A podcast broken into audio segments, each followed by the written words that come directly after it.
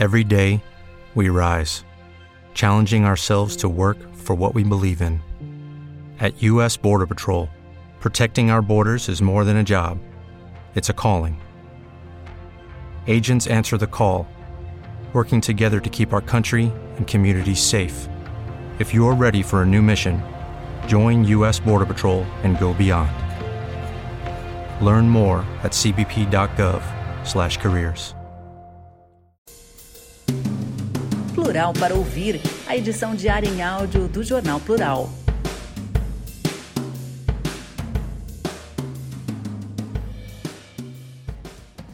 Em meio à crise de energia e alta na conta de luz, Copel aumenta o lucro dos acionistas. Com a venda da Copel Telecom, o pagamento de dividendos deste ano quase dobrou em relação ao ano passado. Mesmo diante da crise hídrica e energética que assola o Brasil e o Paraná, que levou a tarifa de energia mais cara já aplicada pela Agência Nacional de Energia Elétrica, a ANEL, aos consumidores, a Copel decidiu aumentar o capital repassado aos acionistas. Só neste ano foram 1 bilhão 275 milhões distribuídos aos investidores. Em 2020, a Copel distribuiu um total de 643 milhões a título de dividendos e juros sobre capital próprio, formas de distribuição dos lucros e resultados da empresa. No ano anterior, a estatal distribuiu 378 milhões, dos quais 280 milhões a título de juros sobre capital próprio e pouco mais de 98 milhões de dividendos. O aumento dos lucros da Copel, segundo relatórios disponíveis no site da empresa, se deu principalmente por conta da chegada de recursos extraordinários da venda da subsidiária de telecomunicações da empresa, a Copel Telecom, e do recebimento integral da conta de resultados a compensar. A Copel Telecom foi arrematada em agosto pela Bordeaux Participações por 2,395 bilhões. Além do pagamento já realizado do saldo remanescente dos dividendos de 2020 de 1 bilhão 275 milhões em 11 de agosto, a Copel pretende fazer mais uma transação em 30 de novembro no valor de 1 bilhão 437 milhões em proventos regulares referentes ao exercício de 2021. Desse valor, 600 milhões são referentes à parte da privatização da Copel Telecom. O maior acionista da empresa, detendo 31% de todas as ações, é o governo do estado. Isso, no entanto, não significa que ele receba a maior parcela da ação. De acordo com a política de dividendos da Copel, quem tem ações preferenciais tipo abre aspas A, fecha aspas, serão os acionistas com maior valor unitário. Os menores valores são para as ações ordinárias, que é o tipo de participação do governo paranaense. De acordo com o governo, a distribuição de dividendos entra no caixa do Estado como receita corrente patrimonial e os recursos são utilizados em políticas públicas, abre aspas, para melhorar a vida dos paranaenses, fecha aspas. Abre aspas. O desinvestimento na Copel Telecom é parte do plano de governo e foi concretizado em 2021. A orientação do governo do Paraná é que a Copel foque seus negócios em geração transmissão, distribuição e comercialização, apoiando negócios sustentáveis, a atração de investimentos e dando robustez à rede estadual. Fecha aspas. Discurso contraditório. Para o deputado estadual Soldado Fruit do PROS, que discute a privatização da Copel desde o início do mandato, a empresa e o governo do estado contratariam o discurso de não utilizar o capital da venda da Copel Telecom para remunerar os acionistas e sim investir o recurso no crescimento da companhia, com foco na geração de energia elétrica. O parlamentar chegou a questionar o uso dos recursos da venda da Copel Telecom em discurso na sessão plenária da Assembleia Legislativa do Paraná em 23 de agosto. Abre aspas, quando uma empresa se desfaz de ativos, geralmente ela paga dívidas ou investe no negócio. O governo poderia muito bem pegar a parte do Estado do lucro da Copel para subsidiar a energia para baixar o custo para os paranaenses. Fecha aspas, afirma. O que diz a Copel? Segundo a empresa, o dinheiro da venda da subsidiária está no caixa, mas ainda não entrou em balanço público, o que deve ser feito apenas nos últimos meses de 2021. Por ser uma empresa de capital misto, o dinheiro da Copel não é abre aspas, carimbado, fecha aspas, ou seja, não tem uma destinação pré-definida. Em relação ao uso do dinheiro da alienação da Copel Telecom para pagamento dos dividendos em novembro de 2021, a empresa afirmou que, abre aspas, não dá para dizer, pois o caixa da Copel é único, fecha aspas. Abre aspas. A Copel informa que desde 2019 está realizando o maior programa de investimentos em energia em seus 67 anos. Entre 2019 e 2021, o investimento somado é de 5, bilhões. Somente em distribuição de energia, a Copel está aplicando, apenas nos últimos três anos, mais de 3,2 bilhões em programas como o Paraná Trifásico, que está implantando 25 mil quilômetros de redes trifásicas de energia em todo o Paraná, no lugar das monofásicas com investimento de 2,1 bilhões em cinco anos. E o Rede Elétrica Inteligente, que está modernizando a gestão e a distribuição de energia elétrica no Paraná, com investimentos de 820 milhões em 151 municípios em sua primeira fase. Fecha aspas, diz a empresa em nota. A locução deste texto foi de Summer Mourad, estudante do oitavo período do curso de jornalismo da Universidade Positivo. Denúncia da bancada evangélica contra Renato Freitas é arquivada na Câmara de Curitiba. O Conselho de Ética e Decoro Parlamentar da Câmara Municipal de Curitiba arquivou nesta segunda-feira, 18 de outubro, o processo ético-disciplinar contra o vereador Renato Freitas, do PT, acusado de criticar a bancada evangélica da casa. O processo teve cinco votos pelo arquivamento. Indiara Barbosa, do Novo, Salles do Fazendinha, do Democracia Cristã, Sidney Toaldo, do Patriota, Dalton Borba, do PDT e Denian Couto, do Podemos. E um pela pena de censura pública de Éder Borges, do PSD. Renato Freitas foi denunciado por vereadores da bancada evangélica sob a alegação de ter cometido ofensas discriminatórias, ofensas morais e à dignidade e intolerância religiosa ao chamar os parlamentares de trambiqueiros. O comentário foi feito no chat do YouTube da CMC no dia 1 de abril. Na ocasião, Renato Freitas escreveu: Essa bancada conservadora dos pastores trambiqueiros não estão nem aí para a vida, só pensam no seu curral eleitoral bolsonarista, infelizmente.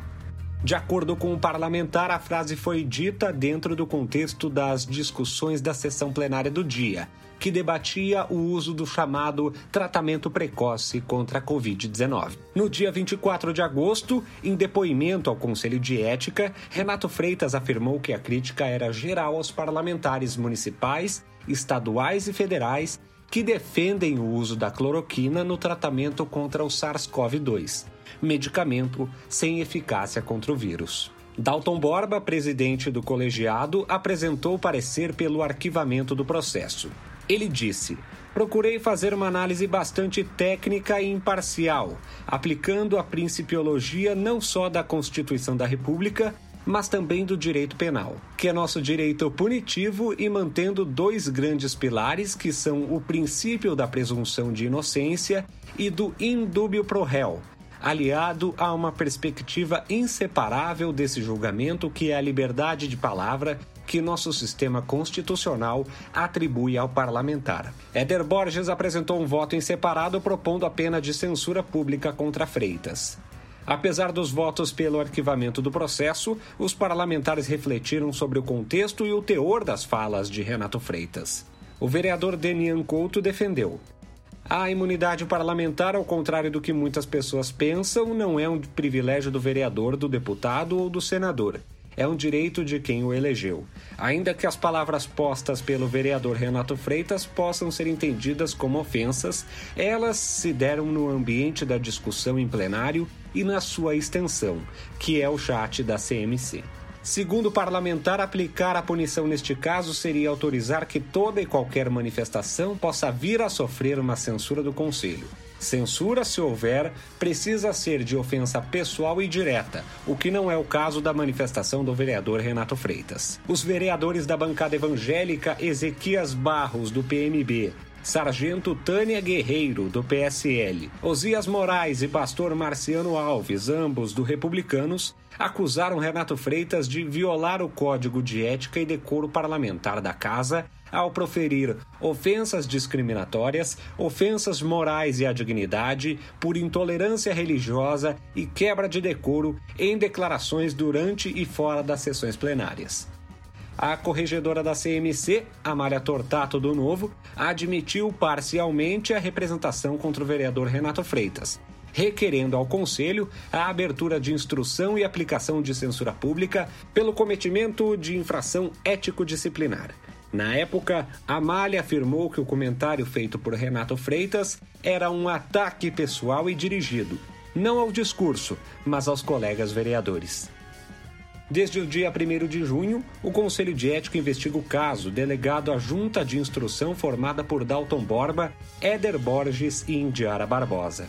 Quatro vereadores não participaram do julgamento por se declararem suspeitos, conforme o artigo 25 do Código de Ética e Decoro Parlamentar. Pastor Marciano Alves, do Republicanos, por ser um dos representantes da denúncia, Maria Letícia, do PV, por integrar bloco com o PT, Noêmia Rocha, do MDB, e Toninho da Farmácia do DEM, pela ligação com a comunidade evangélica.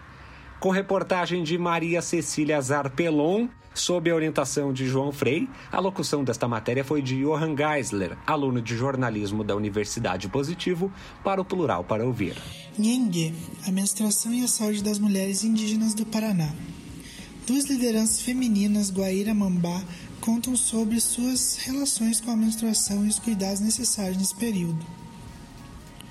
Era uma manhã de 2006, quando Eliane de Castro sentiu o sangue descer pela primeira vez.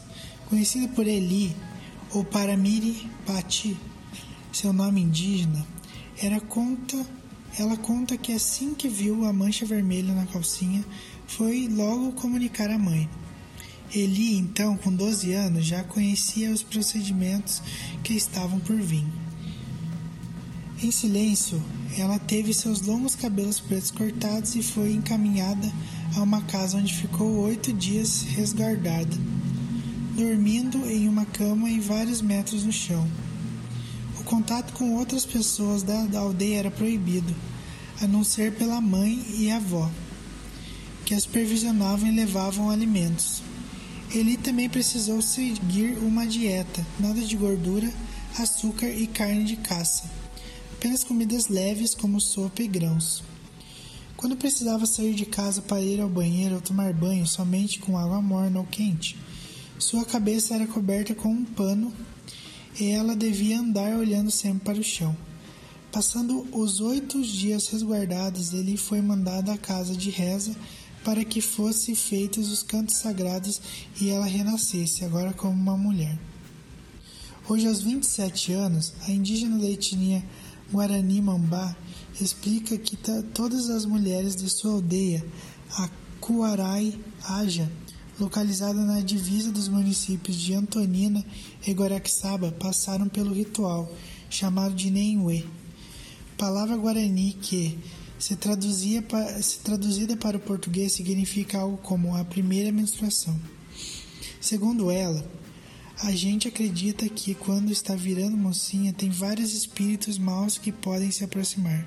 Nesse período a menstruação fica com o nosso espírito muito fraco, por isso podemos atrair várias coisas negativas.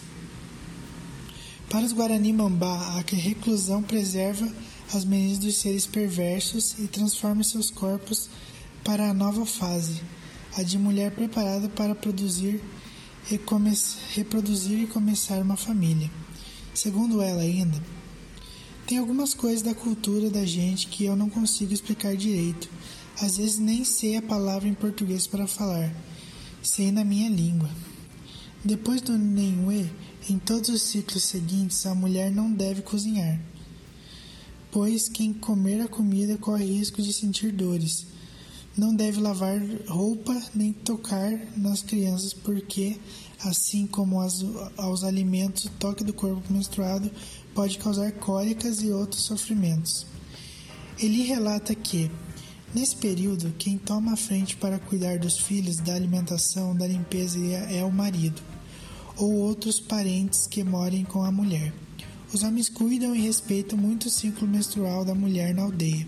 Sabem que tem que cuidar e ajudar. Não podemos fazer nada enquanto estamos menstruados. Cuidados necessários. Durante o período menstrual, há uma intensidade dos cuidados com o corpo e o espírito, justamente para que no, no futuro as meninas não adoeçam ou tenham dores. Na visão dos Guarani Mambá, o que acontece com a mulher durante a primeira menstruação a moldará para o resto da vida, e por isso é dada uma atenção especial à saúde nesse período. Ele afirma ainda que temos todo esse cuidado desde menina. É preciso cuidar desde a pequena, a primeira menstruação para não ter essas dores mais para frente. Senão, a gente passa a ter para o resto da vida. Quando ficamos, quando ficamos mulheres, temos esse cuidado para não deixar doentes as crianças e o marido. Os espíritos negativos sempre estão ao redor. Segundo Eli, é preciso cuidar também com a possibilidade de uma gravidez precoce. Pela lua, as mulheres de Karawá Aja calculam o próximo ciclo e se preparam, pois sabem que nos dez dias que procedem e nos dez que sucedem o período menstrual, as chances de gravidez são muito altas.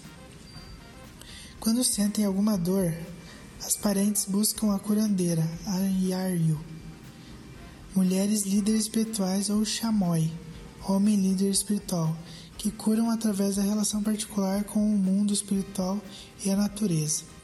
A folha do boldo, por exemplo, é muito utilizada para fazer compressas na barriga e outras ervas medicinais para remédios para cólica. Em casos de desconforto mais graves, as mulheres são levadas aos postos de saúde indígenas mantidos pela, pelo Sistema Único de Saúde, o SUS. Além da introdução dessas unidades, a inserção da cultura não indígena na aldeia acabou modificando alguns costumes relacionados ao corpo feminino, como o uso de anticoncepcionais e do absorvente comum. Relembre-lhe que, antigamente, a minha mãe, minha avó e minha bisavó me contavam que elas usavam a fibra da árvore de um tipo de palmeira que virava tipo um paninho. Elas usavam a casca como absorvente. Chondaria Cuever Gera Het. Nasci na terra indígena de Mangueirinhas, no Paraná. Hoje ele é uma das coordenadoras do movimento do movimento Shondari Carvejeira Het. A tradução para o português seria como Movimento das Guerreiras de Almas Fortes, um coletivo de mulheres indígenas do Paraná que busca informar, debater, defender e lutar pelos direitos de indígenas de todo o estado. O coletivo, que existe desde 2018, leva o nome da tia de Eli, a primeira cacique do Paraná, que faleceu há oito anos. Eli diz que, na nossa cultura, a mulher é muito importante na criação dos filhos, na questão espiritual, de ervas medicinais, as mulheres são muito sábias. Tem mulheres que caçam, que fazem artesanato. Cada um tem seu dom. A gente não escolhe o que temos de que ser. Nanaderu é o que nos dá o dom, que nos guia para ser o que a gente é.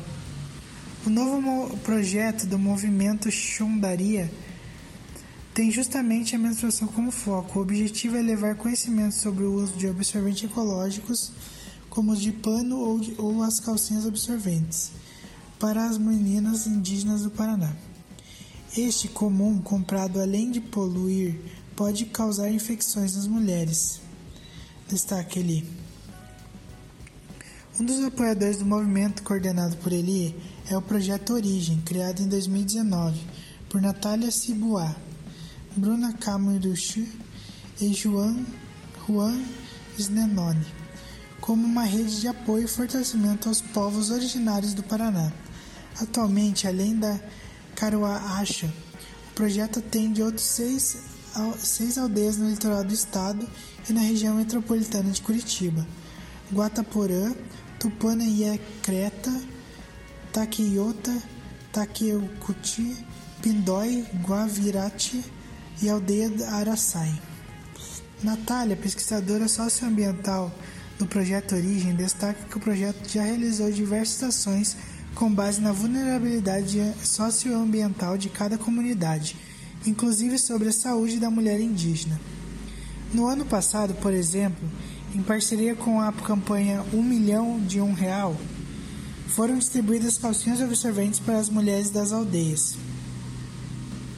Ela diz que uma coisa que é muito presente nas aldeias é essa união entre as gerações, esse respeito à ancestralidade e aos anciões, as mulheres anciãs e mães. Essa relação é muito forte e traz à tona esse conhecimento que deve ser valorizado. São laços muito fortes e aprendizados entre as gerações. Natália esteve presente em alguns encontros promovidos pelo movimento Chondaria Cueri Gerete e relata sobre as discussões em torno da saúde feminina, exames preventivos e a medicina indígena. Tradição ancestral. Juliana Queruchiu, de, de 32 anos, vem de uma linhagem de mulheres fortes, a única filha mulher entre sete irmãos. Ju é, como é conhecida, sempre defendeu o protagonismo feminino dentro da comunidade. Bisneta de uma pajé e neta de parteira, atual cacique da Tecauia Cajatu, terra indígena na ilha de Cotiga, em Paranaguá, aprendeu muito com as mulheres de sua família. Quando veio a primeira menstruação, não foi diferente. Juquereju tinha 12 anos quando levou um susto no banheiro da aldeia onde vivia. E foi assim que ela relatou.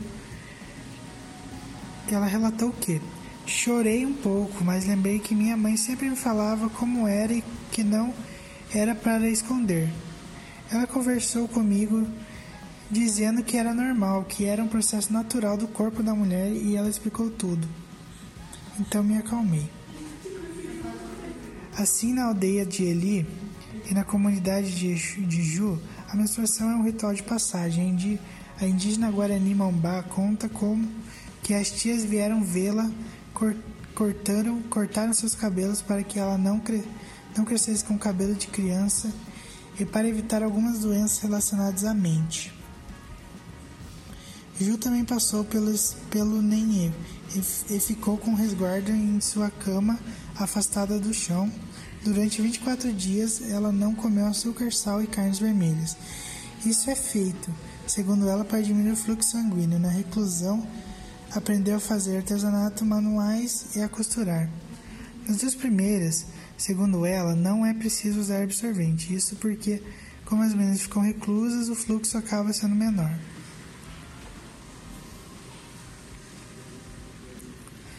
O Ju explica que a cultura guarani Nambá é bastante matriarcal. A mulher é a base estrutural da aldeia.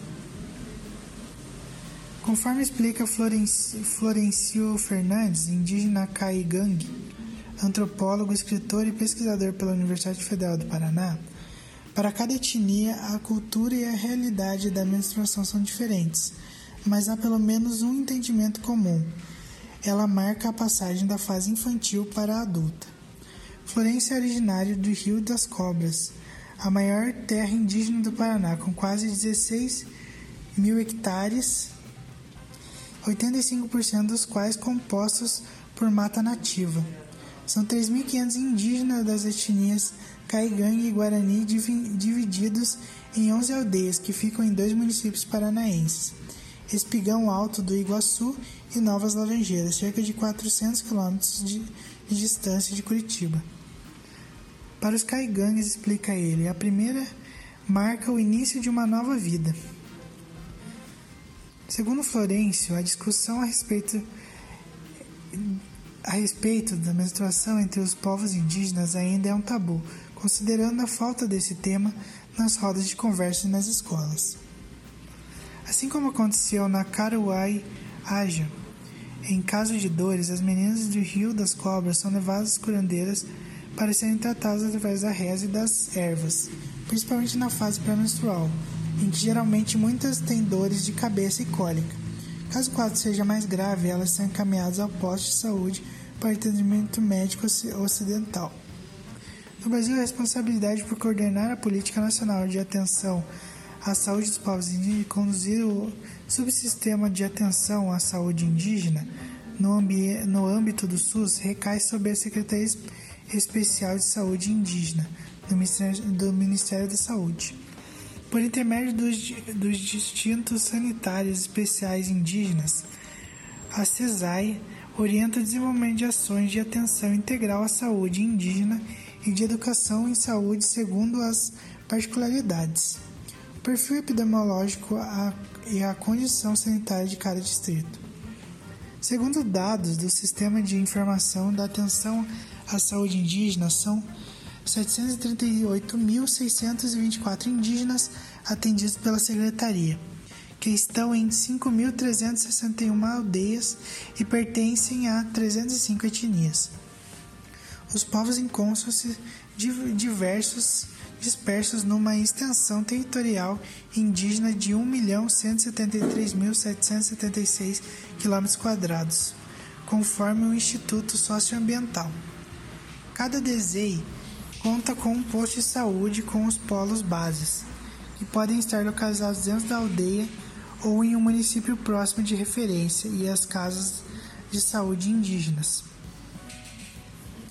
O DESEI do Litoral Sul que abrange as aldeias de Eli e Ju, atende 25.784 indígenas de 25 etnias em 129 aldeias, distribuídas em um território de 174.521 km. São 26 unidades básicas de saúde indígena, 14 polos bases e uma casai.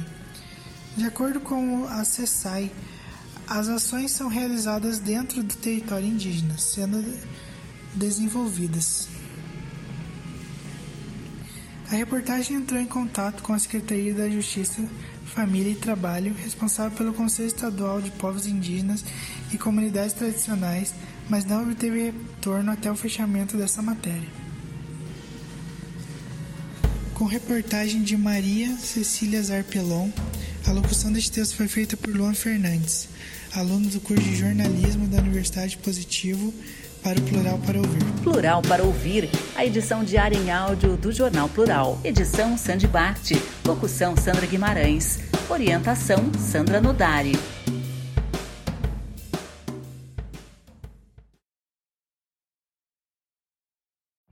Every day, we rise, challenging ourselves to work for what we believe in.